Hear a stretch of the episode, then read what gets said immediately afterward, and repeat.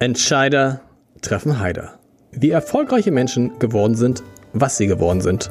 Der Podcast. Dieser Podcast wird von der Hamburg Commercial Bank präsentiert. Die ist jetzt eine private Geschäftsbank und hat ihren Sitz, wie ihre Vorgänger, seit vielen Jahrzehnten in Hamburg. Die Hamburg Commercial Bank ist spezialisiert auf mittelgroße Unternehmenskunden. Viele davon kommen aus den Bereichen Immobilien, erneuerbare Energien oder aus der maritimen Wirtschaft. Wenn es um komplexe Themen rund um klassische Bankdienstleistungen, um Projektfinanzierung oder Kapitalmarktprodukte geht, ist die Hamburg Commercial Bank eine sehr gute Adresse. Und jetzt viel Spaß bei Entscheider treffen Heider. Mein Name ist Lars Heider und ich habe heute zu Gast Henrik Falk, den Chef der Hamburger Hochbahn, Chef von 8000 Mitarbeitern. Ich freue mich sehr, Herr Falk, dass Sie heute da sind. Ja, ich mich Her auch. Herzlich willkommen.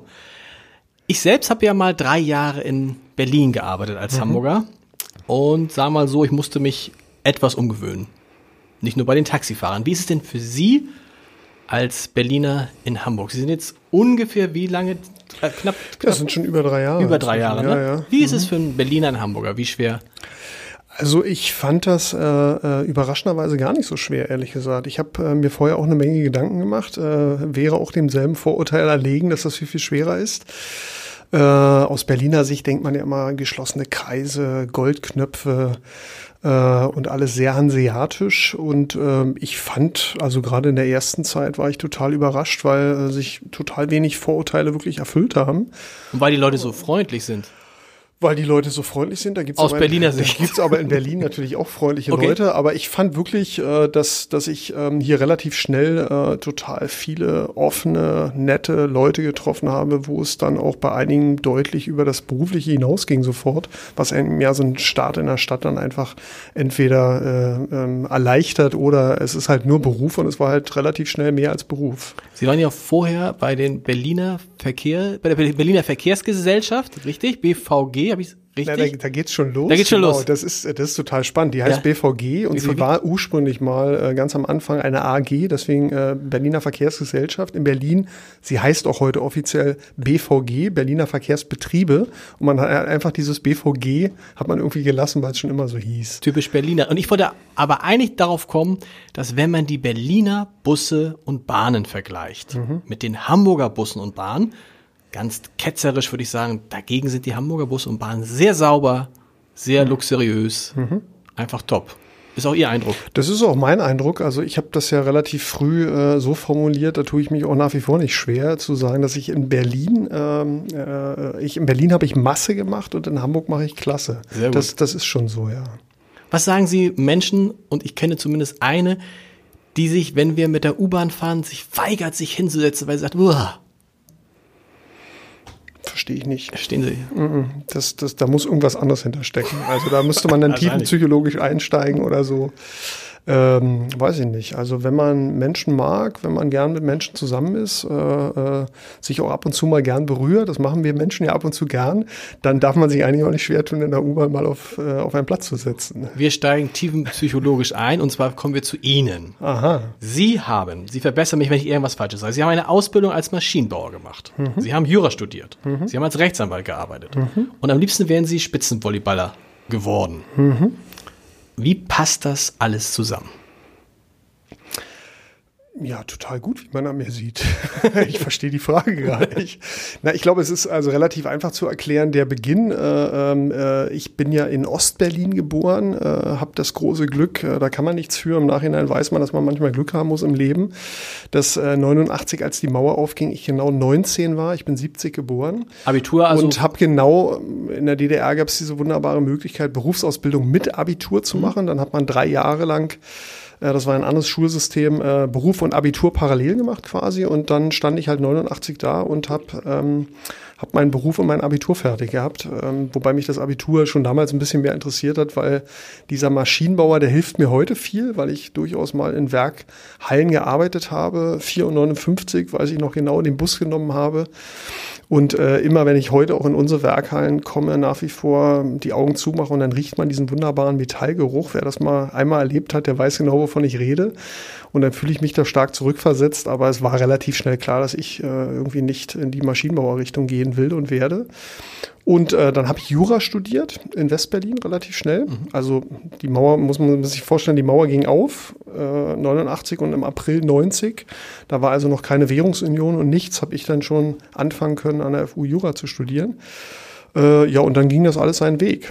So, ich war total gerne Anwalt, würde ich auch nach wie vor bis heute sagen, dass das mein Traumberuf eigentlich war. Und dann gab sich eins, äh, kam, kam eins zum anderen und heute sitze ich hier, genau. Aber öffentlicher Personennahverkehr, Mhm. das ist ja jetzt nicht gleich, wo man so als, als junger Mann sagt, ich möchte aber später mal Manager im öffentlichen Personennahverkehr sein. Mhm.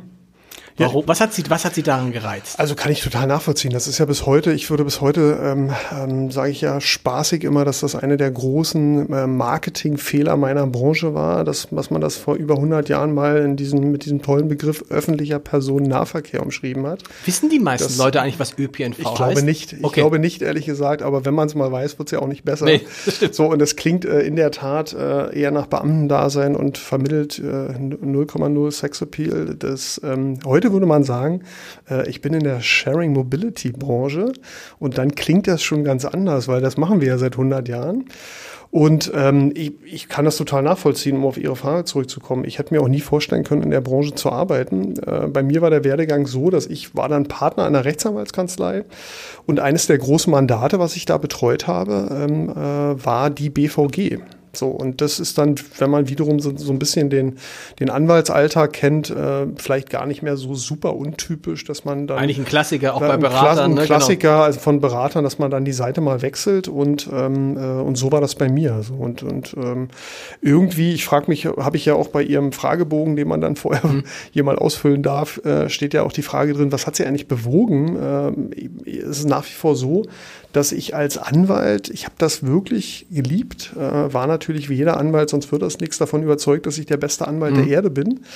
Ähm, äh, aber irgendwie dieses, man kommt ja meistens erst, entweder berät man und kann es dann nicht selber entscheiden, oder ganz oft kommt man halt als, als äh, gerade wenn man auch prozessmäßig unterwegs ist als Anwalt, natürlich, wenn das Kind schon im Brunnen ist und man hat die Fälle dann da. Also und, und aber dieses selber entscheiden, mal zu lernen und mal zu sehen, wie geht das eigentlich in so großen äh, äh, Firmen, äh, egal ob die jetzt öffentlichen oder privaten Hintergrund haben, das spielt dann am Ende auch keine Rolle. Das war schon irgendwie so die Grundmotivation und die ist dann zum Glück bei mir relativ schnell aufgegangen. Und dann sind Sie von der BVG nach Hamburg gekommen und wussten Sie damals, was Sie da für eine Nachfolge antreten bei der Hamburger Hochbahn? Für alle, die es nicht wissen, Ihr Vorgänger Günter Elste, eine Legende, glaube ich, 20 Jahre Hochbahnchef und viele, viele Menschen in Hamburg kannten die Hochbahn gar nicht ohne Günter Elste. Also wusste ich nicht, nein. Also Okay. ich, kannte, ich kannte natürlich Günter Elste, äh, weil so in Verbänden und, und solchen Dingen, weil ich war ja, als ich herkam, vorher auch schon acht Jahre in Berlin Vorstand. Also das, äh, man fängt ja da nicht bei Null an. Also insofern kannte ich Günter Elste als Person, aber dadurch, dass wir sowohl generationsmäßig als auch auf der Verbandsebene jetzt mehr als ein paar Sachen nie zu tun hatten, war mir das überhaupt nicht äh, bewusst. War Ihnen bewusst, was Sie für ein Unternehmen über, äh, übernehmen? Die Hamburger Hochbahn gilt so als eines der sehr, sehr stolzen Hamburger Unternehmen. Die Hochbahner sind stolz darauf, Hochbahner zu sein. Wie schwer war es da für Sie als Berliner, als junger Mensch, sich den Respekt dieser stolzen Hochbahner zu? Also ich, das ist natürlich immer schwer zu beurteilen, ob man den Respekt hat. Das kann man immer selber sagen. Äh, ob das dann so ist oder nicht, ist eine andere Frage. Da müssen Sie meine Mitarbeiter und Mitarbeiterinnen fragen. Ich würde eher sagen, es gibt, es gibt Dinge, die, die passen natürlich insofern in diese Unternehmen, die ja alle regional sind. Ähm, da denkt man immer, es ist eine Besonderheit. Ähm, wenn ich das mit Berlin vergleiche, äh, ich glaube, bei der BVG würde die Frage genauso sein. Also bei der BVG ist man total stolz, dass man bei der BVG ist, mit Höhen und Tiefen, wie das immer so ist in solchen Unternehmen. Äh, und äh, auch diese Verbundenheit, wenn man dann mal teilweise ja auch über Generationen schon, gerade in der Fahrerschaft oder so, das ist eigentlich eine identische Situation.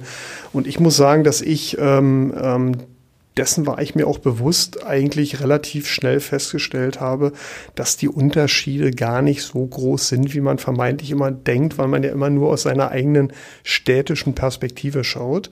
Und ähm, dementsprechend ist mir das eigentlich überhaupt nicht schwer gefallen. Trotzdem ist es ja was anderes, wenn man zum Laden kommt, so wie ich aus, aus äh, Bremen nach Hamburg kam, da hatte ich einen relativ überschaubaren Laden mit 200 Leuten.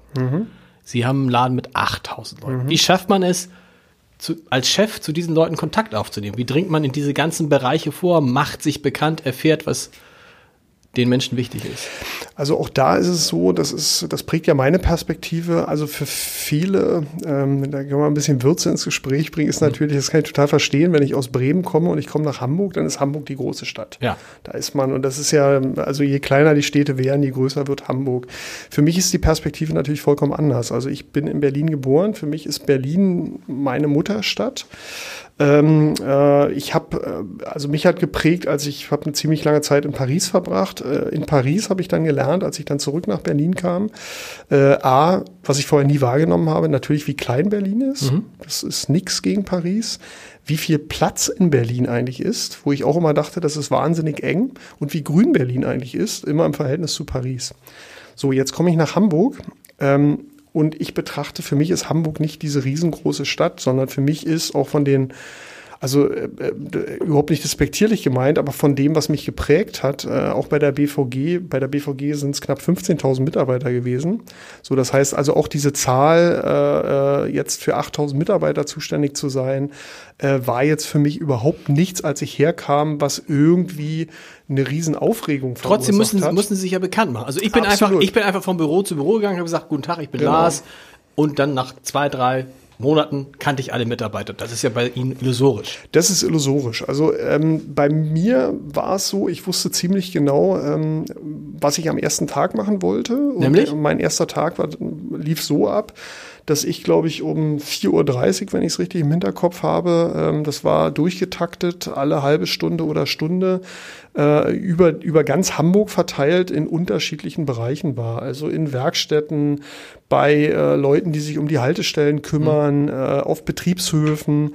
Und so war der ganze Tag. Das ist äh, dann so ein bisschen immer mit so Videopodcast-mäßig äh, begleitet mhm. worden, so dass dann online äh, äh, im, im damaligen Intranet, was wir da noch hatten, äh, die Mitarbeiter das verfolgen konnten und natürlich gleich am ersten Tag, fernab von irgendwelchen Vorberichten, dann sowohl die, die ich getroffen habe, äh, persönlichen Eindruck hatten, als auch dadurch, dass man diese Bilder dann sieht, äh, man einfach einen Eindruck bekommt, wie ist der eigentlich so? Das war der erste Tag. Mhm. So, und dann geht es natürlich relativ schnell über, äh, ich habe alle Bereiche besucht, ich habe ähm, wir haben Betriebsversammlungen logischerweise, wo sie äh, äh, einen Eindruck bekommen und äh, wir haben dann nach Ausprägung der Strategie in 16, jetzt muss ich kurz überlegen, in 17, ich glaube 24 Veranstaltungen gemacht, ähm, äh, freiwillig, wo ich glaube über 2000 Mitarbeiterinnen und Mitarbeiter teilgenommen haben, äh, die dann immer vor Ort, da wo die Leute arbeiten, stattgefunden haben.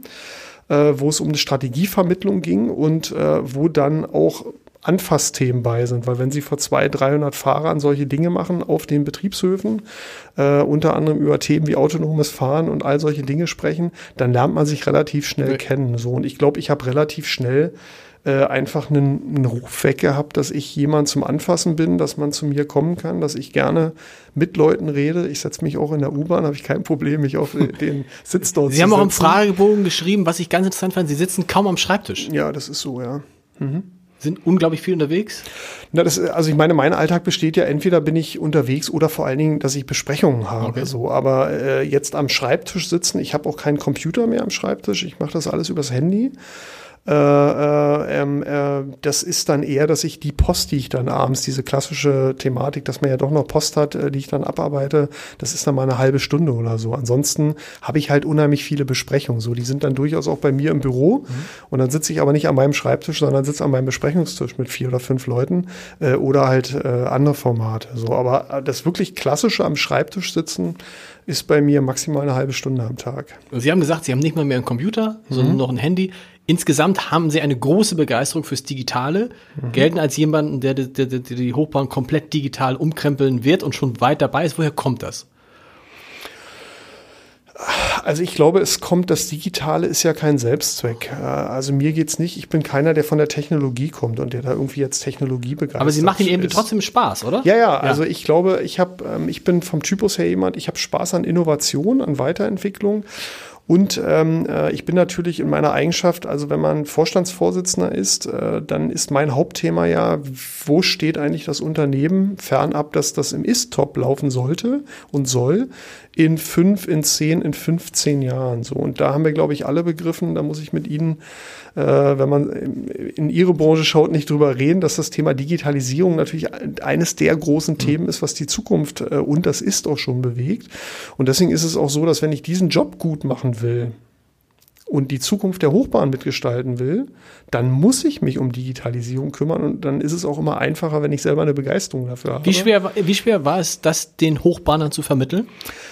Ich fand, äh, ich fand es nicht so schwer, ehrlich gesagt, weil da spielt das Thema Offenheit und Transparenz einfach eine Rolle. Äh, und zwar, wenn Sie, Sie müssen ja selber wissen, warum machen Sie es eigentlich. Und schwer wird's immer, wenn äh, auch Ihre Leute den Eindruck haben, man macht das jetzt irgendwie nur, weil man es jetzt irgendwie machen muss und mhm. weil alle es tun. Äh, ich kann es immer ganz schön am, am Thema autonomes Fahren ähm, belegen, das vollkommen klar ist und das ist auch mir klar, das wäre schlimm, wenn es nicht so wäre, dass natürlich, wenn Sie sich vorstellen, Sie sind Busfahrer, Busfahrerin, dann haben Sie in Ihrem Leben auf alles gewartet, aber nicht auf autonomes Fahren. So ist es. Vollkommen klar.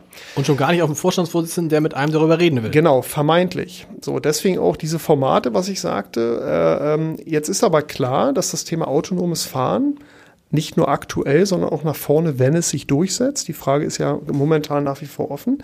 Ein absolutes Zukunftsthema ist so. Jetzt waren in diesen Veranstaltungen zwei Fragen ganz prägend und stellen sich vor, Sie stehen vor drei, vier, 500 Fahrern und Fahrerinnen. Also Frage eins. Glaubt irgendjemand im Saal, dass wenn wir jetzt als Hochbahn sagen, wir finden autonomes Fahren doof, dass sich dann autonomes Fahren weltweit nicht durchsetzt? Mhm. Wer es glaubt, bitte Hand hoch. Keiner.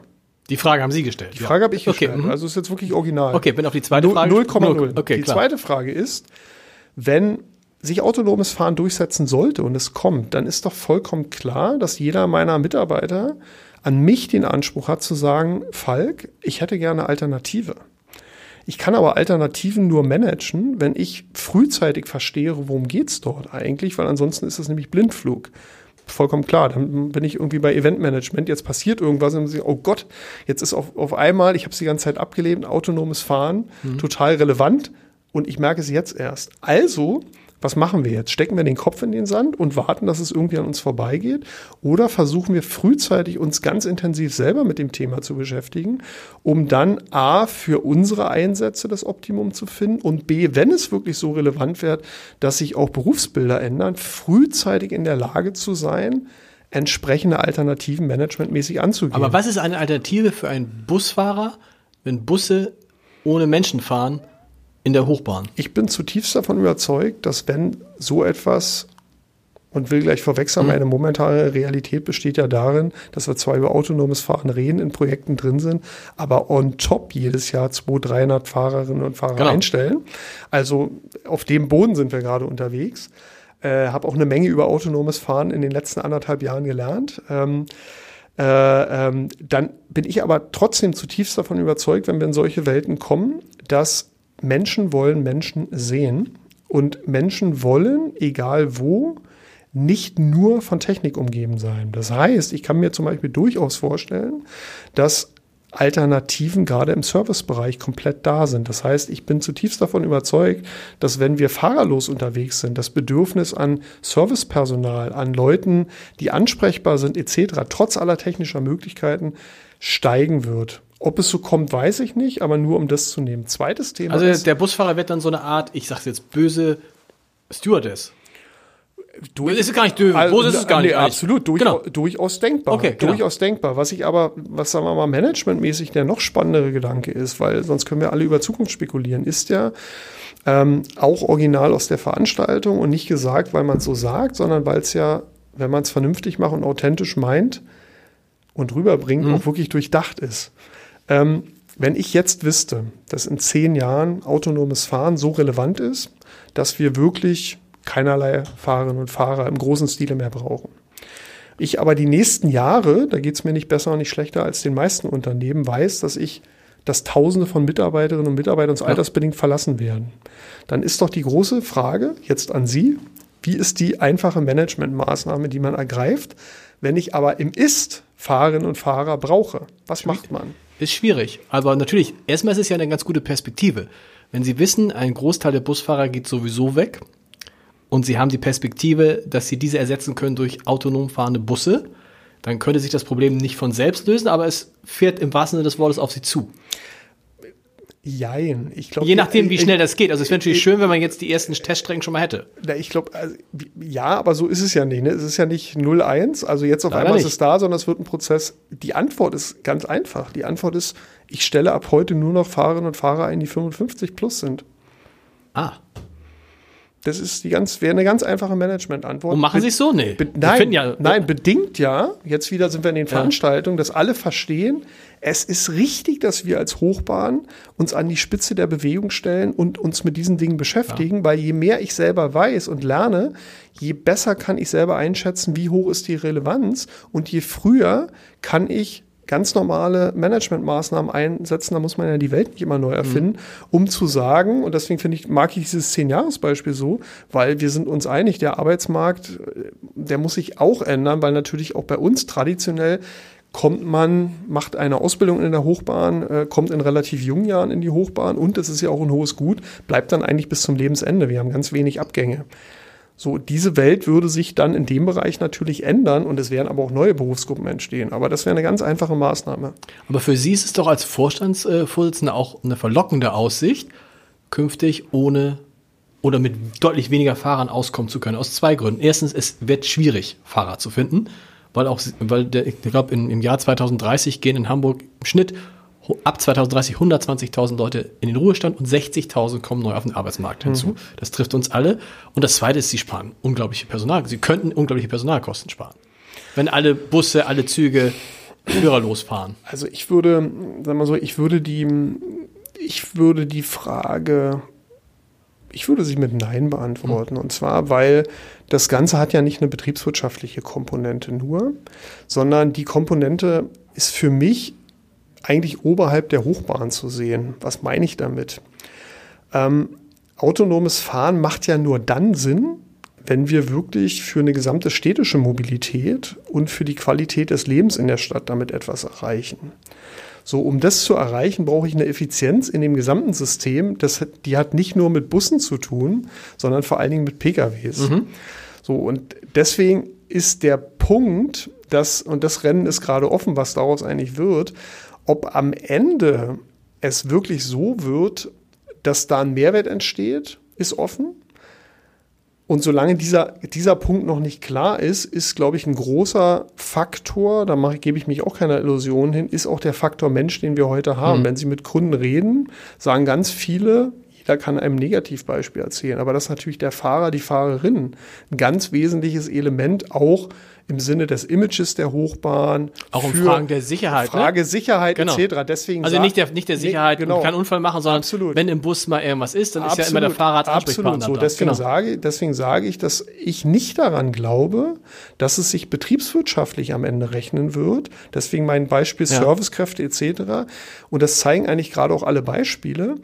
Am Ende wird es, glaube ich, nicht, dass es so sein wird, dass ich die Personalkosten eins zu eins spare, sondern es werden sich schlichtweg Berufsbilder ändern.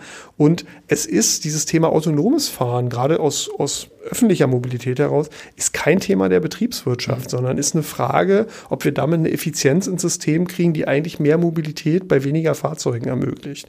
Aber ich glaube nicht daran, dass wir wesentlich Personalkosten sparen. Glauben Sie denn so wie ich, dass es in absehbarer Zeit, ich mag immer nicht sagen, in welcher Zeit, vielleicht in 10, vielleicht in 15 Jahren, glaube ich, dass es in Hamburg, im Kern Hamburgs, so etwas wie privaten Verkehr gar nicht mehr geben wird. Glaube ich auch. Ah, wir müssen jetzt den Zuhörern erklären, was wir damit meinen. Also soll ich anfangen? Nee. Fangen Sie also mal ich, an. Also ich äh, stelle ja bei mir schon immer fest, dass es absurd ist, eigentlich ein Auto zu haben, was im Wesentlichen 23 Stunden irgendwo rumsteht Mhm. und einen großen Parkplatz besetzt. So.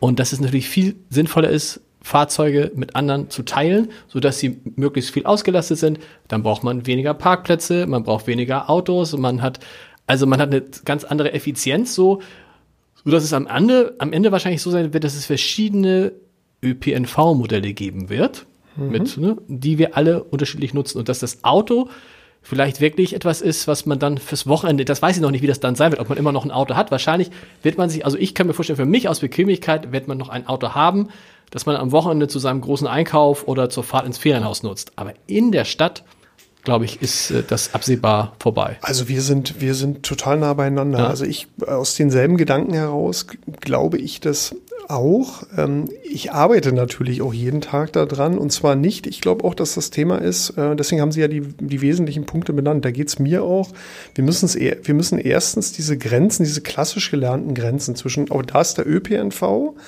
und da ist der private mhm. Pkw. Die, die müssen wir auflösen. So, und wie können wir sie auflösen? Wir können sie deswegen auflösen, und da sage ich auch immer ganz selbstkritisch, weil ich stehe ja hier für die ÖPNV-Branche, ich bleibe mal bei diesem schönen Begriff, dass natürlich wir seit 100 Jahren ÖPNV-mäßig davon träumen, dass wir so attraktiv werden, dass eigentlich alle mit uns fahren können. Wir müssen aber schlichtweg auch zur Kenntnis nehmen, wenn wir das in 100 Jahren nicht geschafft haben, warum sollen wir das die nächsten 100 Jahre schaffen? Warum haben wir das bisher nicht geschafft? Weil genau für die Lebenssituation, wo ich heute, selbst wenn ich das erkannt habe, was Sie gerade sagen, und mir geht's ja auch nicht anders, Familienwochenendeinkauf, geh einmal zu Ikea etc., da weißt du, das hat nichts mit ÖPNV zu nee. tun. Dazu ist der ÖPNV gar nicht in der Lage. Dafür, für diese Lebenssituation, wo wir heute mit dem Bewusstsein immer noch sagen, dafür brauche ich eigentlich meinen eigenen Pkw. Dafür müssen Sharing-Alternativen sich überhaupt entwickeln. Und deswegen sind diese neuen Mobilitätsformen, die jetzt wie Moja, Car2Go, Drive Now ging das los, das sind ja alles nur Übergangsstadien. Also damit rette ich auch noch nicht die gesamte Welt und ich habe noch nicht alles gelöst. Aber es geht natürlich in eine Richtung, wo man sieht, dass mit ganz normalen Pkw-ähnlichen Vehikeln auf einmal Sharing-Möglichkeiten und auch Komfortmöglichkeiten sich ergeben, die ich bisher gar nicht hatte. Ist es auch was für, also ist es auch was für Ihr Unternehmen? Also kann man sich vorstellen, dass die Hochbahn irgendwann Mini, es gibt, es gibt ja, einige absolut, Minibusse hat oder absolut, vielleicht sogar Pkw. Absolut. Deswegen, ja. deswegen ist ja im Prinzip meine Ergänzung zu Ihrem ja. Gedanken nur, ich glaube auch, dass in 2030, nehmen wir das mal, diese klassische Trennung zwischen da ist ÖPNV und da ist mein Auto gar nicht mehr gibt, sondern es wird sich ein, ich nenne das immer Sharing-Biotop äh, entwickelt haben, aus einer Mischung zwischen klassischen Dingen, die ich mit dem ÖPNV verbinde, also Bus, äh, U-Bahn äh, äh, in Hamburg, Fähren, S-Bahn, mhm. diese Dinge, aber auch mit einer viel, viel höheren Taktung und einem viel, viel höheren, höheren Komfort und diese neuen Sharing-Möglichkeiten, also siehe Car2Go, Drive Now, Moja, womit es ja erst losgeht, da werden noch ganz viele andere Dinge mhm. kommen, die ja eigentlich auch nichts anderes sind als ÖPNV, nämlich wenn ich ÖPNV so betrachte, dass ich sage, es geht immer darum, dass idealer mehr Menschen da drin sind und es nicht nur einer alleine nutzt. So, und dieses zusammengedacht wird auf einmal zu einer Palette von Möglichkeiten führen, dass sie ihr klassisches eigenes Auto gar nicht mehr brauchen, mhm. weil sie für jede Lebenssituation, selbst wenn sie am Wochenende irgendwo hinfahren wollen oder was auch immer, das bekommen, was sie gerade brauchen. Und da müssen wir eigentlich hin. Und dann habe ich diese Grenzen gar nicht mehr. Und da ist natürlich aus dieser Thematik heraus, auch strategisch, ist natürlich die Digitalisierung ein, ein, ein gibt super Möglichkeiten, weil ich natürlich auch über Vernetzung auf einmal dahin komme, dass sie übers Handy alles buchen können. Wer weiß, ob wir da noch ein Handy haben. Aber sie können alles buchen, haben einen einfachen Zugang, müssen sich um Tickets und solche Dinge gar keine Gedanken mehr machen. Das Wort Fahrplan gibt's gar nicht mehr, weil sie relativ schnell das immer was haben, was da ist. Und dann braucht auch keiner mehr ein eigenes klassisches Auto. Das ist eigentlich eine, eine wunderbare Welt. Ne? Also wir haben äh, Autos, die fahren im Zweifel auch ohne, dass wir sie benutzen. Und wenn sie aber, wenn da jemand drin ist, nimmt er uns wichtige Service-Sachen ab, hilft uns vielleicht die Klamotten, also die, den Koffer hochzutragen und sonst was. Ähm, wir brauchen keine Autos mehr, sondern wir teilen uns das. Und wir haben keine Emission mehr 2030. Das muss das Ziel sein, ja. klar. So, also das Ziel muss natürlich, also dahinter steckt ja, das meine ich auch deswegen ist ja Digitalisierung eigentlich nur ein Mittel zum Zweck, um Probleme, die wir haben, auch wirklich zu lösen mhm. oder sie zumindest zu verbessern. Deswegen muss man natürlich auch bei diesen Themen sagen, das wird kein Selbstgänger sein. Also es gibt auch, das sind ja reine Simulationen, autonomes Fahren kann auch dazu führen, dass wir eben nicht diese Effizienz und dieses Sharing-Biotop bekommen, was, was wir beide mhm. gerade ja entwickelt und geschildert haben, sondern, äh, und da gibt's auch aktuelle Zahlen, das kann man sich in New York oder in, in Nordamerika gerade ansehen, wo ja ganz stark über Uber, das hat noch nichts mit, mit autonomem Fahren zu tun, aber mit viel, viel mehr Fahrzeugen, wo auf einmal Leute möglich, dass auf einmal schlichtweg die Anzahl der Fahrten steigt, weil die Leute Wege, die sie vorher zu Fuß gemacht haben Ja. oder, oder, oder von mir aus die U-Bahn benutzt haben, auf einmal schwachsinnigerweise mit, mit PKWs Ja. machen. Und damit haben sie keine Stausituation gelöst. Dann spielt es keine Rolle, ob sie einen emissionsfreien Antrieb haben oder nicht. Sie haben überhaupt nichts erreicht für die Quali Lebensqualität in der Stadt. Deswegen muss sich wirklich etwas entwickeln, wo wir, Sharing ist eigentlich das Thema, äh, äh, dahin kommen, dass, dass wirklich diese Effizienz so steigt, dass man mit weniger Fahrzeugen mehr Mobilität ermöglichen kann. Das wäre dann auch natürlich für Ihre Fahrzeuge gut. Wie sind Sie denn im Moment mit, dem Ver mit der Verkehrssituation in Hamburg zufrieden? Als Hochbahnchef. Das ist ja etwas, wenn man mit normalen Hamburgern darüber spricht, kommt man relativ schnell äh, zu Aufwallungen, um es mal vorsichtig zu sagen.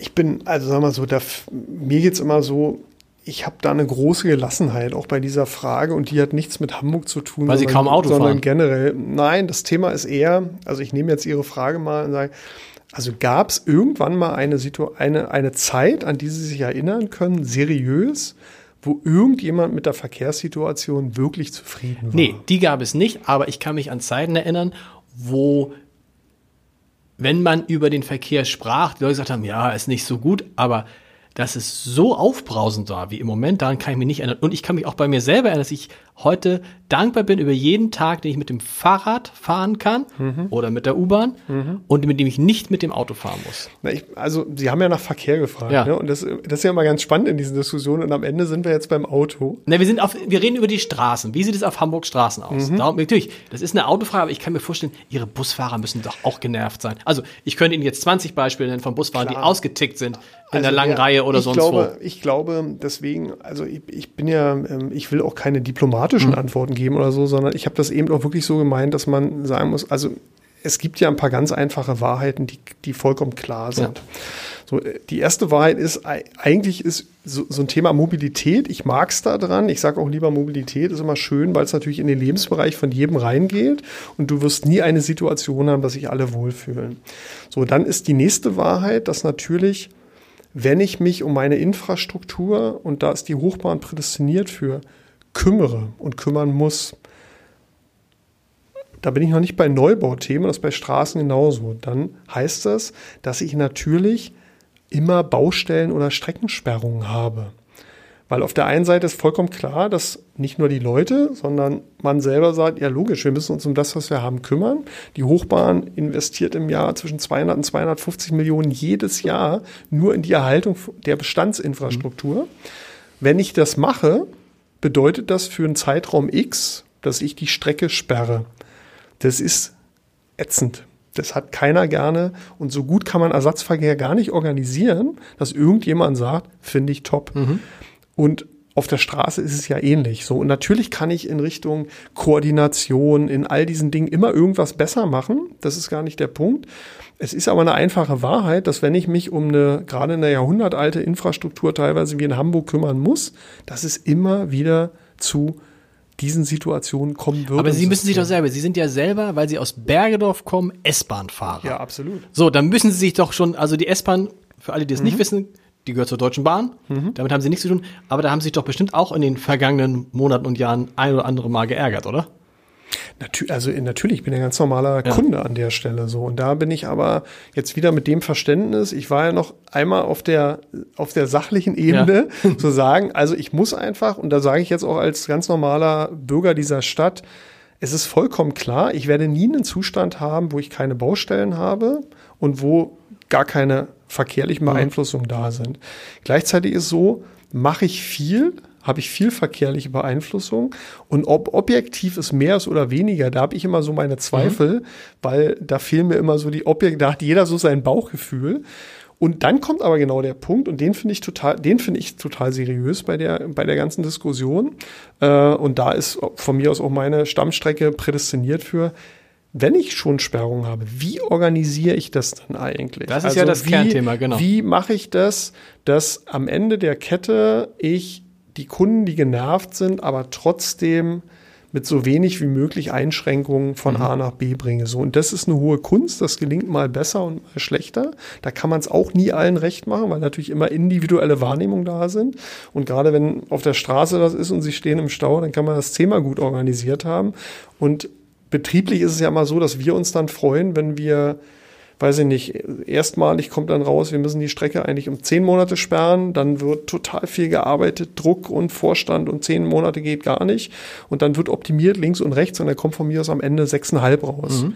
was nach objektiver ingenieurstechnischer etc. Betrachtung eine absolute Top-Leistung ist in der gesamten Vor- und Nachorganisation. Es sind aber immer noch sechseinhalb mhm. Monate. Erklären Sie das mal dem Kunden. Ja. So, aber deswegen kann ich immer nur für Transparenz hinter diesen Themen werben und sagen, jetzt auch wieder als Bürger geantwortet, also ich kann nicht in einer Stadt leben, wo ich mich freue, dass ich Weltkulturerbe habe, dass ich ein Jahrhundert, ein Jahrhundert Hochbahn habe, alte Brücken erhalten will, etc. Äh, da muss man bauen und das bedingt auch, dass man Einschränkungen hat. Die muss ich aber natürlich top organisieren und da geht wahrscheinlich immer auch ein bisschen, noch ein bisschen Verbesserung. Transparenz ist ein gutes Thema. Ich bezweifle bis heute, dass ich immer das Richtige bezahle für die Fahrten, die ich mache. Mhm. Mhm. Ähm, geht's nicht einfach ganz, kann man nicht einfach mal sagen, irgendwie, keine Ahnung, jede Fahrt kostet zwei Euro? Also es muss, äh, äh, es muss einfach gehen, dann ja. wir vollkommen zusammen. Äh, ich, ich liebe diese Frage deswegen, weil sie mich natürlich gerade nach dem Wechsel von Berlin nach Hamburg total verfolgt hat. Äh, äh, erste Frage war immer, lieber Herr Falk, haben Sie eigentlich das Hamburger Tarifsystem schon verstanden? Und wenn ja, ist das einfacher als in Berlin? Und ist es einfacher? Und ich kann standardmäßig nur antworten, also ich habe weder das Tarifsystem in Berlin noch in Hamburg verstanden. Ich bin Kunde, ich will mich darum gar nicht kümmern. So ist es. Punkt eins und Punkt zwei, die einfache Wahrheit ist leider auch weltweit, es gibt keine gerechten Tarifsysteme. Nehme ich Ihr Beispiel, wo Sie sagen, warum nicht jede Fahrt zwei Euro? Da haben Sie sofort die Diskussion, dass jemand sagt, ja, aber ich will doch nur eine Station fahren. Stimmt. Wieso zwei Euro? Und der andere fährt, hier mein Kollege fährt aber zwölf Stationen, der zahlt auch nur zwei Euro. Macht keinen Sinn. Da hilft wieder Digitalisierung, die Technik muss das lösen. Wir haben ja so ein, also ich würde sagen, ab 2020 werden Sie es dann hart sehen können. Wir sind ja gerade dabei, ein sogenanntes Check-in-Be-out-System einzuführen. Das Handy erkennt, wo man einsteigt, berechnet das die Summe. Äh, genau, iBeacon basiert genau. sein, so. Und dann ist es, dann müssen Sie sich darum gar nicht mehr kümmern, weil das Handy erkennt, Sie fahren, steigen aus, erstes Weltwunder, sie werden automatisch ausgecheckt. Zweites Weltwunder, und jetzt kommt Ihr Tarifthema, nach 24 Stunden bekommen Sie automatisch den besten Preis abgerechnet. Okay. So, und damit Und keiner kann mehr schwarz fahren. So, damit brauchen Theoretisch Sie, damit, doch, doch, man braucht eine App. Na, schwarz, ja, man, man, man braucht eine App dafür, so, und äh, das wird genauso ein kontrollfähiges Ticket sein. Okay. Haben Sie ja heute schon ein Handy. Aber ich finde, die Lösung wird meines Erachtens für die Frage evolutionär sein, weil ich dieses Tarifthema dann nicht mehr habe. Mich und wenn man alles, der Tarif dahinter nicht mehr. Es ist ja ein öffentliches Unternehmen, für das Sie arbeiten. Man könnte ja auch sagen, weißt du was, uns ist das so wichtig, wir schenken das unseren Bürgern. Das ist finanziell nicht darstellbar. Wenn man es wollte, ging es. Also da, da habe ich auch eine klare Meinung Na? und eine klare Antwort zu. Ähm, äh, also Punkt eins ist, ja, das könnte man so machen, weil am Ende ich, cool. jetzt, ich jetzt als Unternehmen, aus Unternehmenssicht gesagt, also ich nehme heute oder machen wir es auf, auf, auf Hamburg bezogen, äh, HVV-Zahlen. In Hamburg nehmen wir ungefähr 800, 850 Millionen Tendenz steigen über den Markt ein. Mhm. So, das heißt, pro wir Jahr. reden, gehen wir mal davon ein, gehen wir mal davon aus, wir reden also pro Jahr ist das eine Elbphilharmonie. Mhm. Ne? So, hm. jetzt kann ich sagen, wer zu alten Preisen. So, und das mit dem, mit den 850 Millionen habe ich, da kommen aber noch Dinge on top, die man für alles Mögliche braucht. Mhm. So, aber diese 850 Millionen kommen bisher über die Kunden. Jetzt ist die platte Frage für mich als Unternehmen, hart gesagt, ist egal, wo die 850 Millionen herkommen, ich muss sie nur bekommen. Genau. Jetzt könnte ich natürlich sagen, ja super, das steckt ja immer dahinter. Äh, ich als Stadt sage, das gönne ich mir jetzt und ich als Stadt gebe es rein, wo natürlich dann letzten Endes die Stadt finanziert sich über Steuermittel, da das Geld herkommt und gleichzeitig natürlich, wenn ich 850 Millionen dafür nehme, sie irgendwo anders weniger äh, dann werden. Das, das ist die einfache Logik dahinter. Die noch spannendere Frage, deswegen könnte man machen. Mhm. Für mich ist die spannende Frage immer, was will ich damit eigentlich erreichen? Und da steckt. Dass alle auf ihr Auto verzichten im genau. Zweifel. Und da liegt, glaube ich, genau der Denkfehler. Äh, weil es gab ja letztes Jahr war ja auch eine große Diskussion, kam ja der Vorschlag von der Bundesregierung äh, zu sagen, ja Mensch, wäre nicht kostenloser ÖPNV möglicherweise genau die Lösung im Rahmen von Dieselskandal mhm. etc., weil man eben die äh, ökologischen Werte in den Städten verbessern will. Und ich kann immer nur sagen, wenn Sie mir einen zeigen, der heute überzeugt Auto fährt und nur weil der ÖPNV kostenlos ist, dieses nicht mehr tut, fange ich sofort an, mit Ihnen darüber zu diskutieren. Einen könnte ich Ihnen, glaube ich, zeigen. Sie selbst. Nee, ich nicht. Äh, aber ich, nein, ich glaube schon, das würde schon viel, also was heißt glaube ich, bin mir sicher, dass es viel ändern würde. Ich springe einfach rein. Ich muss Nee. kein Ticket mehr kaufen. Nein? Ich, also ich sag mal, es gibt ja weltweit, es gibt ja so ein paar Städte, die es versucht Okay. haben. Wenn sich die Zahlen ansehen, Tallinn zum Beispiel ist schön, die können einem, die können Ihnen alle zeigen, dass sogar die Zahl der Autofahrten wieder hochgegangen ist dadurch. Weil äh, äh, unter anderem, aber dahinter, da will ich eigentlich drauf hinaus, die Frage ist doch, mit welchen Maßnahmen erreiche ich eigentlich, dass die Leute, die heute noch zu Recht ein Auto benutzen für viele Lebenssituationen, es nicht mehr tun. Und da wissen wir aus ganz vielen links, rechts, oben Gründen, dass der Preis nicht das Hauptthema ist, Sondern? sondern zum Beispiel das Hauptthema ist, wir müssen radikal Angebot ausbauen. Ich muss in, ich muss überhaupt zu einer zu einer Einfachheit äh, äh, des Systems und der Taktung kommen, zu einer Attraktivität in vielen Ecken. Dass man also nicht gucken Bisschen- muss, wann kommt mein Bus, wann kommt mein Zug, sondern ja, dass man also einfach hingeht. Genau. mein Hauptwunsch für 30, für 2030 wäre, ich will, dass das Wort Fahrplan im Duden gar nicht mehr existiert. Ja. Das Wort kennt gar keiner mehr, weil ich über Fahrpläne nicht nachdenken will, sondern ich weiß einfach, spätestens nach fünf Minuten kommt was und dann muss ich darüber nicht mehr nachdenken. So und wenn und deswegen sage ich auch, würde ich immer sagen, also ich, da brauche ich gar nicht 850 Millionen im Jahr für, mit einem Bruchteil davon radikal Angebot auszubauen, macht natürlich äh, äh, in diese Richtung viel, viel mehr Sinn, als es nur zu kannibalisieren und zu sagen, super, das machen wir jetzt kostenlos, weil da, wegen Kostenlosigkeit steigt keiner vom Auto um. Interessant. Das ist eine Illusion. Interessant. Kostenlos ist, nee, kostenlos ist ein schlechter Übergang. Ähm, Sie gehören zu den Unternehmenschefs, deren Gehalt bekannt ist, weil Sie, das wussten Sie auch, als Sie herkommen. Ich glaube, Sie haben irgendwas um die 400.000 Euro im Jahr, 305, so in die Richtung. Wie ist das, wenn jeder weiß, was man verdient, wenn auch der Busfahrer, der Zugführer, der Kontrolleur weiß, was man verdient? Also für mich, das ist auch eine gelernte Situation. Das ging mir in Berlin schon ganz genauso. Äh, Das, für mich ist das eine Situation, über die ich gar nicht mehr nachdenke, ehrlich gesagt. Die, spielt, die spielt, für mich ist das gar kein Fakt mehr. Das spielt auch gar keine Rolle. Ich bin, eigentlich bin ich auch gar nicht mehr irritiert, wenn das so ist. Ich habe gelernt, äh, damit zu leben. Also es ist überhaupt, das ist irgendwie kein Faktor mehr in meinem Leben. Sie haben auch keinen Einfluss drauf. Äh, äh, nee, ich habe auch keinen Einfluss drauf, weil klar ist, äh, dem habe ich auch sowohl als ich nach Hamburg kam, als auch vorher zugestimmt. Das hat ja mit Compliance richtig. Genau. Ich habe aber ehrlich gesagt auch kein Thema damit. Also das ist ja. Ich habe auch mal manchmal gedacht, ob es nicht auch eine gute Sache ist, weil also wenn Sie jetzt den, äh, die Stadt darauf drängen würden, Sie möchten 300.000 Euro mehr verdienen, dann würde man das ja merken. Dann würde plötzlich einer sagen, guck mal, wieso hat denn der äh, Falk auf einmal 300.000 Euro mehr? Also ist dann auch so ein bisschen, was die Gehälter so ein bisschen in einem Rahmen hält, der vertretbar ist. Was heißt, vert- wobei bei- beim, beim, über vertretbar, was verdient ein Busfahrer? Na, ich meine, da gibt's ja die genauen Faktoren Okay. hoch und runter. Ne? Also wie viel das jetzt mehr ist und weniger, da wird dann auch immer, ähm, sagen wir mal, da ist auch so, dass, glaube ich, die Spanne, das ist ja immer das spannende Mhm. Thema hinter zwischen dem, was ein Busfahrer im Durchschnitt verdient und dem, was der Vorstandsvorsitzende verdient, äh, natürlich 10, 100, tausendmal angemessener ist als bei anderen Unternehmen, die man, wo man, Mhm. Absolut. wo man diese Themen dann immer diskutiert. Ob das, was ist angemessen, nicht angemessen, ist immer eine spannende Frage. Äh, Das muss am Ende jeder für sich selber entscheiden. Also ich kann nur sagen, dass es für mich, ich finde das, in, ich finde es in Ordnung und ich habe damit auch überhaupt kein Thema. Äh, kannte es aber vorher schon so. Deswegen brauche ich da jetzt nicht irgendwelche großen Geschichten erzählen, dass, das, dass ich da selber zugestimmt habe, was auch immer, sondern es war in Berlin schon so. Und ich kenne das seit, weiß ich nicht, über 10, 12 Jahren. Äh, also ich, für mich ist das eine völlig normale Situation. Welche Rolle Wie viel verdienen Sie Ja. eigentlich? Ja, das ist, das wird ja nicht bekannt gegeben. Ach so. Warum eigentlich Das nicht? heißt, wenn Sie 300.000 mehr verdienen, dann äh, Tue ich aber nicht. ich Sie Das hab- beruhigen. das hab ich nicht. befürchtet. Das tue ich nicht. Ähm, Mhm. Welche Rolle spielt denn Geld überhaupt für Sie?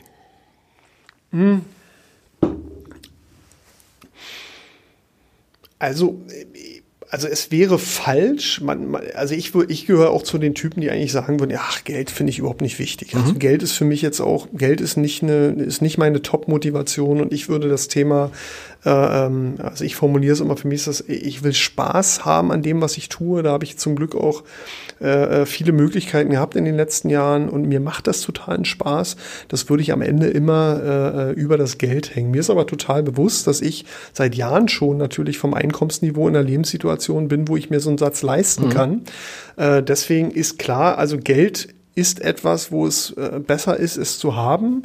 Äh, aber es ist jetzt für mich keine Riesentriebkraft. Was ist, die, so. was, ist, Ihr- was ist Ihre Triebkraft? Meine Triebkraft? Meine Triebkraft ist, ich glaube, spannende Dinge zu tun. Also ich, ich habe eigentlich, ich würde sogar sagen, dass ich bisher das Glück hatte, aber vielleicht liegt das auch an meinem Typus, wie ich die Dinge sehe. Aber eigentlich hat mir, habe ich bisher noch nie im, im professionellen beruflichen Kontext was machen müssen, was mir überhaupt keinen Spaß gemacht hat. Das ging mir als Student mal so, irgendwelche Studentenjobs. Aber ähm, die Jobs, die ich dann machen dürfte, da waren auch welche bei, wo ich dann gewechselt habe oder gegangen bin, aber inhaltlich äh, hat mir das immer Spaß gemacht. Und ich bin eher so ein inhaltlich getriebener Typ der, äh, der also immer Dinge braucht, die ihm Spaß machen und die, die er voranbringen kann. Also ich tue mich ganz schwer mit, mit, mit Ruhe und Verwaltung und solchen mhm. Dingen, äh, wo ich aber auch gelernt habe, das ist halt eine Typfrage. Also ich habe viele Kollegen, da weiß ich auch, die schätze ich auch dafür, dass die das, was sie machen, total gerne machen und beruhigt und froh sind, dass sie das Idealete auf dem Top-Niveau die nächsten 20 Jahre auch noch machen können. So bin ich nicht. Dabei haben sie aber gerade verlängert bis, vorzeitig verlängert bis 2023. Das heißt, mhm. da muss ja schon, ist es Ihr Wunsch gewesen, ist es der Wunsch der Stadt gewesen, kann man das sagen? An beider Be Seite. Beide, beidseitig. Dann ja. haben sie, müssen sie aber schon so ein Gefühl haben, Mensch, auf jeden Fall, die nächsten vier Jahre habe ich noch richtig Spaß daran. Na, das, was ich meinte eben, ist auch nicht, äh, das heißt nicht, dass ich den Arbeitgeber wechseln ja. muss oder so, sondern ich meine jetzt auch innerhalb dessen, was ich gerade tue, äh, einfach Themen, Projekte Dinge nach vorne treiben zu können, zu haben, die mich befriedigen und die mhm. mir Spaß machen. So, ich kann auch eine Funktion, als, auch als Vorstandsvorsitzender, kenne ich auch einige, äh, äh, die machen das, da würde ich aber nicht sagen, dass die einen riesen Spaß daran haben, die machen es einfach, weil sie es machen. So, und äh, äh, da ist bei mir zum Glück so, dass ich bisher auch äh, sagen muss, und das ist gerade in Hamburg und bei der Hochbahn so, das macht mir totalen Spaß.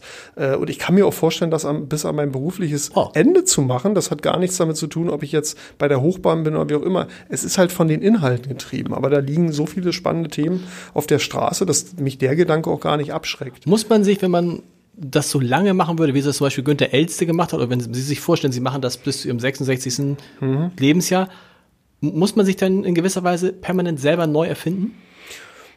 Na, permanent würde ich nicht sagen. Aber, aber regel, in aber, regelmäßig? Aber, aber ich würde sagen, auch wieder eine Frage des, des Types. Deswegen kann ich da jetzt nicht für Günter Elste reden, aber ich kann für mich sagen, und, und wie gesagt, ich mache das ja schon eine Weile. Also ich war ja in Berlin schon acht Jahre Vorstand und äh, auch da ging es mir nicht anders, dass es so ist, dass, dass man schon in regelmäßigen Abständen äh, neue Themen für sich erschließt, wo man sagt, das ist es. Und da gehe ich jetzt mit Herzblut äh, rein. Das meine ich, aber ist es nicht auch so, also mir, mir ist es bei mir aufgefallen, dass ich das schon brauche, wenn ich überlege, wenn ich, als ja, ja. ich vor acht Jahren hier angefangen habe, war mein größtes eigentlich Leitartikel, zu, also Leitartikel, ja, Reportagen zu schreiben. Mhm. Dann kommt eine Phase, da wird zu Blatt machen. Mhm. Dann habe ich angefangen, Videos zu machen. Jetzt mache ich Podcasts. Ja, ja. Und merke halt irgendwie, ich, aber das ist ja nicht nur weil das, äh, weil das so ist, sondern weil, weil ich es auch brauche. Ich brauche dann etwas Neues irgendwann. Ja, das geht mir, also ja. äh, glaube ich, sind wir vom Typ total ähnlich. Geht mir auch so. Und insofern hat das vielleicht auch was mit sich selber neu erfinden zu tun, das ist schon so. Äh, äh weil man ja in den einzelnen Themen noch jeweils eine unterschiedliche, gerade auch Treiberrolle spielt. Ne? So, das, das, das ist schon so. Ja, und weil das auch, glaube ich, so ein Bild nach außen ist. Ich habe ein, einer meiner ehemaligen Chefs, der, den kannte ich nur, immer nur mit Krawatte und Hemd. Mhm. Und der hat mir auch gesagt, mein Leben lang werde ich nur Krawatte und Hemd tragen. Mhm. Äh, und heute trägt er weder eine Krawatte, nicht mal mehr Hemden, der trägt nur noch T-Shirts mhm. und läuft dann in Jeans und so rum. Also der hat sich mit Mitte 50 auch nochmal neu empfunden. Und das ist ja auch so, ich weiß nicht, das müssen Sie sagen, ist sowas wichtig, dass man dann auch sich in seinem Verhalten, in seinem Auftreten mit Duzen und Siezen ändert, um auch immer den Leuten das Gefühl zu geben, der ist noch frisch. Der verwaltet jetzt nicht den Posten, den er schon seit zehn Jahren hat. Na, ich sag mal so, ich, ich würde es äh, für mich anders formulieren. Also für mich ist wichtig und jetzt ist natürlich immer, ich hoffe, dass das auch so bleibt, weil man weiß es ja immer mhm. nicht. Wenn man, glaube ich, in so einer Situation ist, wo man objektiv verwaltet, würde man ja selber nie sagen, dass man verwaltet, sondern man, man nimmt es anders wahr. Äh, äh, für mich ist ein starkes Thema authentisch. Das, was ich gerne mache, merkt man mir an, ob ich es gerne mhm. mache oder nicht nur über meine eigene Authentizität. So, und davon komme ich auch ganz stark als Typus. So, und ich bin zutiefst davon überzeugt, dass man relativ, das halte ich nicht lange durch, merken würde, wenn mir das keinen Spaß macht. Aber Sie können ja auf einmal anders denken darüber. Nehmen wir mal, nehmen wir mal die ganzen, also nehmen wir mal zum Beispiel die Hasper-Vorstände, die ihr Leben lang gesagt haben, natürlich muss man bei uns in der Bank Krawatten tragen. Haben alle keine Krawatten mehr. Bei Otto wurde sich jahrzehntelang gesiezt, auf einmal duzen sich alle. Ist das jetzt nicht authentisch oder ist es einfach eine Veränderung, die auch mit den handelnden Personen zu tun hat? Na, es kann, sagen wir mal, es kann so oder so sein. Also ich, ähm, äh, ohne jetzt auf spezielle Leute Ja. logischerweise einzugehen, also da kenne ich auch solche oder solche Beispiele. Es gibt, ich kann mit 50 anfangen, nur T-Shirt zu tragen. Und weil ich als Typus aber es dann auch ernst meine, Mhm. Merken die Leute, dass es eine Veränderung ist, die ist aber authentisch, die Genau. Veränderung. Es gibt aber auch viele Veränderungen und die nehme ich durchaus auch links und rechts wahr. Äh, äh, Die und aufgesetzt das fängt sind, dann, ja. die sind total aufgesetzt Ja. so und das fängt dann und und Krawatte ist immer so ein schönes Thema. Ähm, äh, also ich kann mich zum Beispiel erinnern, um das um das konkret zu machen, äh, ich hatte hier eine Veranstaltung äh, mit einem großen Automobilkonzern im Rathaus und ähm, da habe ich, da habe ich mir geschworen, bei, beim, bei, einem nächsten, bei einer nächsten Veranstaltung der Art bin ich der Einzige, der mit Krawatte kommt, Ja. weil die alle ohne Krawatte da waren. Und beim Tuscheln nebenbei hat mir der eine dann erzählt, naja, ist ja so, das wird natürlich auch von unserem Vorstand vorgegeben etc. Du hast aber, da waren zehn als Beispiel da, neun hast du angesehen, dass das weder authentisch ist, noch dass das irgendwie eine gewisse Coolness rüberbringt. Es ist jetzt halt einfach so. Aber es kann tatsächlich, das ist so lustig, es kann ja Unternehmen verändern. Es gibt ja diese wunderbare Ja, Geschichte, absolut. als Kai Diekmann, der damalige Chefredakteur der Bildzeitung, äh, ins Silicon Valley ging, sich im Silicon Valley einen langen Bart wachsen ließ und Sneaker trug und Mhm. er Sneaker trug und er kam zurück und ich will nicht sagen, aber fünf von zehn Leuten sahen so aus. Ja. Also damit kann man ja auch in so einem Unternehmen was auslösen. Bei der Haspa auf einmal laufen auch alle ohne Krawatte rum, seit der Absolut. Vogelsang die Krawatte Ab- abgesetzt absolut. hat. Genau. Natürlich ist es so. Also natürlich kann man damit was setzen, aber das Setzen ist, da sind wir uns, glaube ich, einig. Also je authentischer Absolut. es wirklich ist, je größer ist der Erfolg. So, ansonsten ist es reine Show und dann kann es immer noch ein bisschen erfolgreich sein. Es wird aber, und das finde ich, mein dahinter steckt ja mal die Frage der Kulturveränderung. Ja, genau. Das ist ja auch so ein Lieblingsthema, ähm, äh, wahrscheinlich von uns beiden, würde ich mal unterstellen. Ähm, die Frage ist ja, wie verändert man wirklich eine Kultur in der Struktur, in einem gewachsenen Unternehmen? Das müssen Sie mir jetzt noch sagen. Wie macht man das? Na, ich, also erstens über sich selbst. Das meine ich. Indem man Top, so. top, Punkt. So, Genau. Das heißt, und daran messe ich inzwischen auf, wenn der, wenn der oder die Vorstandsvorsitzende eines Unternehmens was über Kulturveränderungen spricht, wie handeln die eigentlich selber? Genau. Wie sind die selber? Wie kommen die selber rüber? Welche Prämissen haben die eigentlich in ihrer eigenen tagtäglichen Führung? Und da stelle ich total große Diskrepanzen Mhm. fest, weil ich kann keine Krawatte tragen, ich kann über Digitalisierung erzählen, ich kann links und rechts was machen, habe mich aber in meinem eigenen Führungsdasein und in meiner eigenen Kultur, die ich ins Unternehmen vermittle, 0,0 verändert dann mache ich immer noch ein bisschen was. Ich werde aber keine wirklich kulturelle Veränderung hinbekommen. Ähm, ich glaube, dass ich gerade in der glücklichen Situation bin, dass man mir eine kulturelle Veränderung gerade in der Hochbahn schon deswegen abnimmt, weil ich ein ganz anderer Typ als mein Vorgänger bin. Das macht es immer einfacher und das heißt ja nicht besser oder schlechter, sondern da ist jetzt einfach jemand Neues da, der ist anders und der denkt auch anders. Damit geht die Authentizität schon mal los. Und dann brauchen sie natürlich A, selber klare Prämissen in ihrer Führung. Die kann ich für mich klar formulieren. Zeit, Offenheit, Angstfreiheit. Zeit heißt Zeit, zuhören hei- mit den Leuten. Zeit heißt, ich muss mir für die Themen, die mir wichtig sind, Zeit nehmen. Okay. Das ist wie in einer Beziehung. Ich, ich brauche mir nicht einmal, dass ich eine gute Beziehung führe, wenn ich nie Zeit für meinen Partner habe oder Partnerin. Offenheit, bin ich überhaupt offen in Entscheidungsfindung, in Themen für das, was der andere mir erzählt? Weil oft ist ja so, wir sitzen eine Stunde zusammen, reden miteinander. Am Ende machen wir, am Ende machen wir doch, doch das Was unser Chef Fähnchen. gesagt hat, genau, ja. Genau, was vorher schon klar war. Ja. So bin ich eigentlich offen. Das ist ja nicht immer so einfach. Also da kann sich jeder selber hinterfragen. Das Ja. gelingt mir mal besser und mal schlechter, aber ich versuche es zumindestens. Und für mich das Top-Thema von allen dreien ist eigentlich Angstfreiheit. Daran messe ich auch glasklar die Führung äh, und die Kultur. Äh, und das sieht man immer an den links und rechts Nebenleuten. Also das heißt, trauen sich eigentlich meine Leute, und zwar nicht nur Erfolge zu feiern, sondern frühzeitig, wenn Dinge schief laufen, zu mir zu kommen und mich um Rat zu fragen, eine Entscheidung zu erbitten oder mir zu sagen, läuft gerade nicht, wir müssen es abbrechen. Oder kommen die erst, wenn das Kind schon, oder wenn, wenn, wenn das Kind schon mit dem Bade ausgeschüttet wurde äh, äh, und ähm, äh, es schlichtweg zu spät ist. Und das ist ein super Gradmesser für Kultur und das können sich in allen Unternehmen dieser Erde ansehen. Und das kann man sich, finde ich, immer ganz leicht ansehen. Es reicht oft, wenn man ein Unternehmen besucht und ist mal zehn Minuten da Absolut. und merkt sofort, was ist hier eigentlich für eine Stimmung. Absolut, Oder? Ja, absolut. So und deswegen ist auch, sagen wir, und deswegen ist dieses ganze Also Kulturveränderung ist ja gerade ganz groß in Mode, ist glaube ich immer alle fünf Jahre groß Change. in Mode. Change hat ehrlich gesagt, wenn man über die Kulturfragen redet, ein kleines bisschen, aber gar nicht so viel mit Digitalisierung zu tun, sondern da kommen Fragen hoch, die in Führungsthemen schon immer da waren. Äh, und da bin ich aber relativ nah bei mir und habe auch ein gutes Gefühl, was die Hochbahn angeht, weil ich genau weiß, da bin ich authentisch, das geht von mir aus, dann kann man Formate schaffen, die Leute merken eins zu eins im Umgang, worum geht's dort eigentlich? Und da muss man einfach auch in so einem Vierer-Vorstand, wie wir es zum Beispiel sind, einfach so einen Grundkonsens mhm. finden, weil natürlich sind alles andere Typen. Und dann da habe ich inzwischen auch ein Jahrzehnt Erfahrung, dann geht das ganz langsam von oben nach unten los und ist ein, ein, ganz zartes Pflänzchen. Und damit ist man weder durch irgendwann, noch muss man sich einbilden, dass man nicht durch einen groben Verstoß alles sofort ja. wieder umreißen könnte. Gröbster Verstoß, den es gibt, Cora Publikum irgendeinen runtermachen. Das machst du einmal, und die Kultur ist hin, ja. weil alle, die ringsrum sitzen, sich das genau ansehen und merken und da kann man noch so recht haben. Sie werden sich das nächste Mal nie trauen, ein offenes Wort zu reden. Dann fangen die Spielereien wieder links und rechts an. Das kann man gern unter vier Augen machen. Man kann, auch da muss man eine Kultur natürlich entwickeln, mhm. gerade in schwierigen Situationen, weil wir sind ja nicht auf der Blümchenwiese. Aber da gibt es so ein paar ganz einfache Regeln, die wir, glaube ich, alle kennen, der, wo aber, ich weiß nicht, ob, wie viele dem eigentlich folgen oder nicht folgen. Daran messe ich aber Kultur so. Und das hat, deswegen ist auch alles diese Vermengung mit digitalen Themen, äh, auch neue Formate, Agilität etc., die haben natürlich, die haben natürlich immer mit diesen, mit dieser. Aber es ist, mehr, Te es ist mehr Technik als Kultur. Sie haben total recht. Es ist mehr Technik, Technik als, als Kultur, wobei da natürlich stark hintersteckt und das hat natürlich, das ist schon eine Kulturfrage, die ich finde, dass die Hochbahn auch prädestiniert. Also wir sind natürlich, ein, wir, wir waren ein, ein urklassisch und das ist in vielen Bereichen auch total notwendig, hierarchisch organisiertes Unternehmen. So, da gibt's eine Kaskade und gerade wenn man operativen Bus, U-Bahn-Betrieb etc. macht, das muss teilweise logischerweise militärisch durchorganisiert mhm. sein.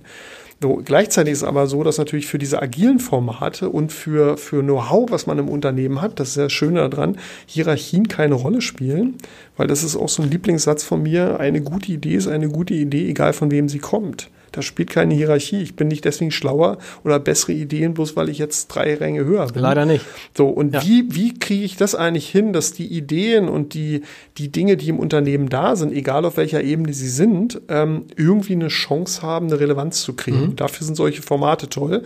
Ist aber eine Kulturfrage, weil dann muss natürlich in der klassischen Hierarchie, die parallel ist, jemand aushalten, dass jemand, der fünf Etagen drunter ist, auf einmal eine gute Idee hat die auf einmal in einem Projekt verwirklicht wird. So, das ist eine Kulturfrage, die man managen muss. Insofern haben die Dinge schon ein bisschen was miteinander zu tun. Äh, es ist also mehr als ein Format, aber äh, eine gute Idee ist eine gute Idee, genau. Das ist ein schönes Schlusswort. Sie müssen zum Tischtennis. Mhm. Ich bedanke mich sehr, dass Sie hier waren. Vielen Dank, Hendrik Falk. Danke. Tschüss.